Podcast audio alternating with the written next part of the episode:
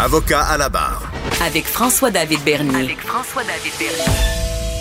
On va parler maintenant du port du masque N95. Vous savez, ce masque là, qui, qui est beaucoup plus euh, technique, qui protège euh, les intervenants là, qui sont sur le front de la santé, euh, à, différencier avec euh, le masque qu'on appelle de procédure, le petit masque de, de chirurgien bleu, là, qui est quand même recommandé. Mais le N95 semble protéger.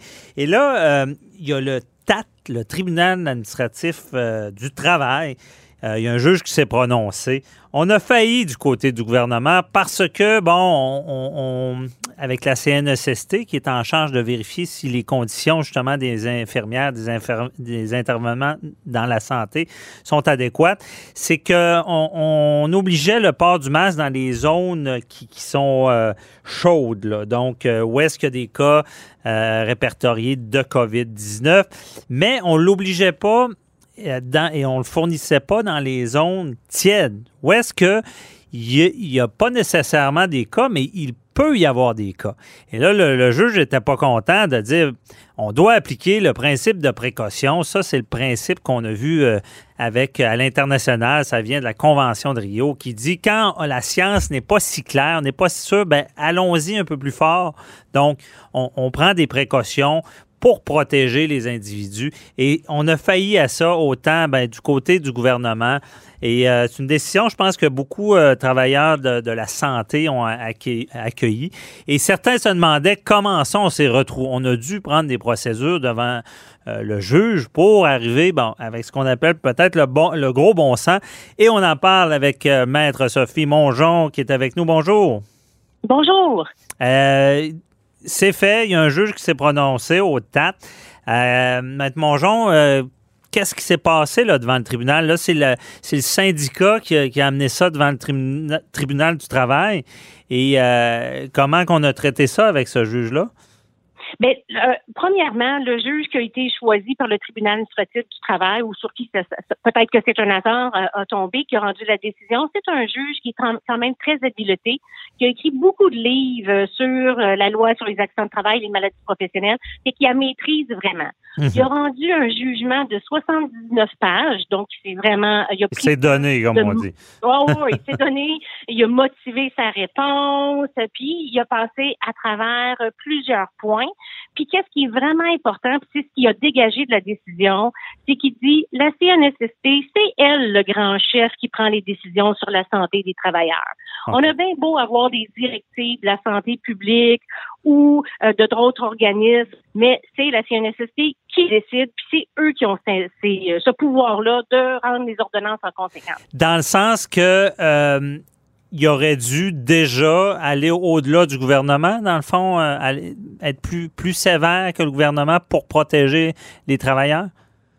Oui, c'est ça. Dans le fond, que la CNSST, elle, si je comprends bien, elle avait quand même euh, suggéré fortement que le masque soit porté. Et c'est là que l'employeur était pas tout à fait d'accord parce que ça lui imposait une, une, une obligation importante. Okay. Et là, on avait essayé de faire une distinction entre février, avant février 2021 et après février 2021, où ce qu'il y a eu une modification où maintenant tous les employés qui travaillent dans les zones chaudes et euh, tièdes doivent être équipés d'un masque N95.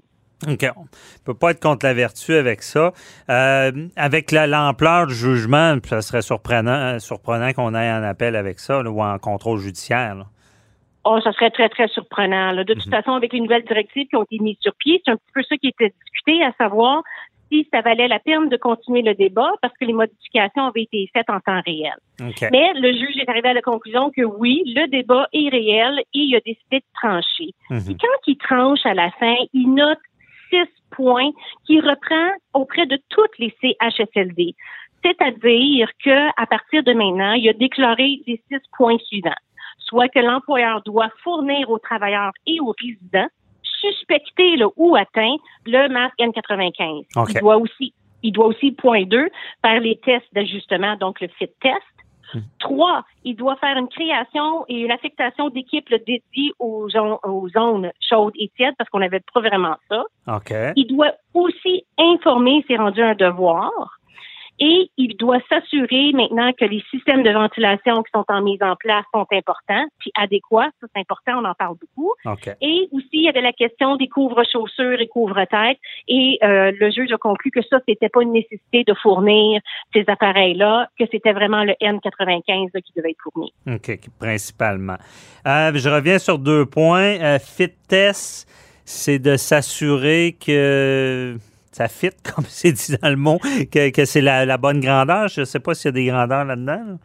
Oui, ben ça a l'air que oui, ça a l'air que pour être sûr que ça protège complètement, il faut qu'il y ait des, des, indications, une formation de comment le mettre adéquatement. Et l'employeur, maintenant, dans les conclusions du juge, a une obligation non seulement de fournir le masque, mais de s'assurer d'enseigner la bonne technique. Parce que vous savez, même si on a un masque et on le porte en dessous de notre nez, hein, ça ne fait pas grand-chose. Ah, évidemment. et euh, l'autre point, informer, ça doit se rejoindre un peu. Euh, donc, formation, de ne de, pas laisser ça au hasard, la façon qu'on l'utilise. J'imagine la façon, on le remet une fois, deux fois, trois fois, la façon qu'on le remise, c'est un peu ça? Mais ben, c'est surtout d'informer les résidents là aussi euh, sur le port du masque, puis, les former sur justement les protections euh, de, de, protection individuelle. C'est vraiment cet aspect-là de l'information, mais pas seulement aux travailleurs, mais aux résidents également là, des centres de euh, santé de longue durée. OK, je comprends. En parlant justement des travailleurs de la santé, des infirmières, euh, il y, a, une situation, en ce moment, là, ils vivent beaucoup de surcharge. et euh, est-ce que euh, il y en a qui on appelle le mot burn-out, il y en a qui peuvent partir en burn-out. Si on les force à travailler, qu'est-ce qui se passe? Là? Sont-ils forcés à faire des heures de fou? On va prendre l'exemple justement d'une infirmière. On sait qu'une infirmière qui travaille, disons, à l'urgence, c'est un travail stressant en partant. Mhm. OK? Donc, en principe, si on a un épuisement, un burn-out, on peut pas faire de réclamation à la CNSST parce que ça fait partie de notre cadre habituel du travail. Ah, donc, c'est pas, oui, donc c'est notre quotidien à tous les jours. Donc, ça fait partie de nos tâches pour pouvoir faire une réclamation à la CNSST pour dire que euh, on, justement on est en épuisement ou burn-out, il faut démontrer que ça sort du cadre ordinaire du travail. Tu sais, entre vous et moi, nous, on plaide un dossier, la journée est extrêmement stressante, on vient à la maison et on se sent épuisé. Est-ce qu'on peut réclamer à la CNSST? Ben non, ça fait partie de nos tâches habituelles. Fait qu'il faut démontrer, par exemple, qu'il est arrivé quelque chose de particulier. Et là, j'ai le goût de vous répondre qu'avec la COVID, je pense que ça, ça devrait être assez simple de démontrer que ça sort du cadre habituel, qu'une modification des tâches.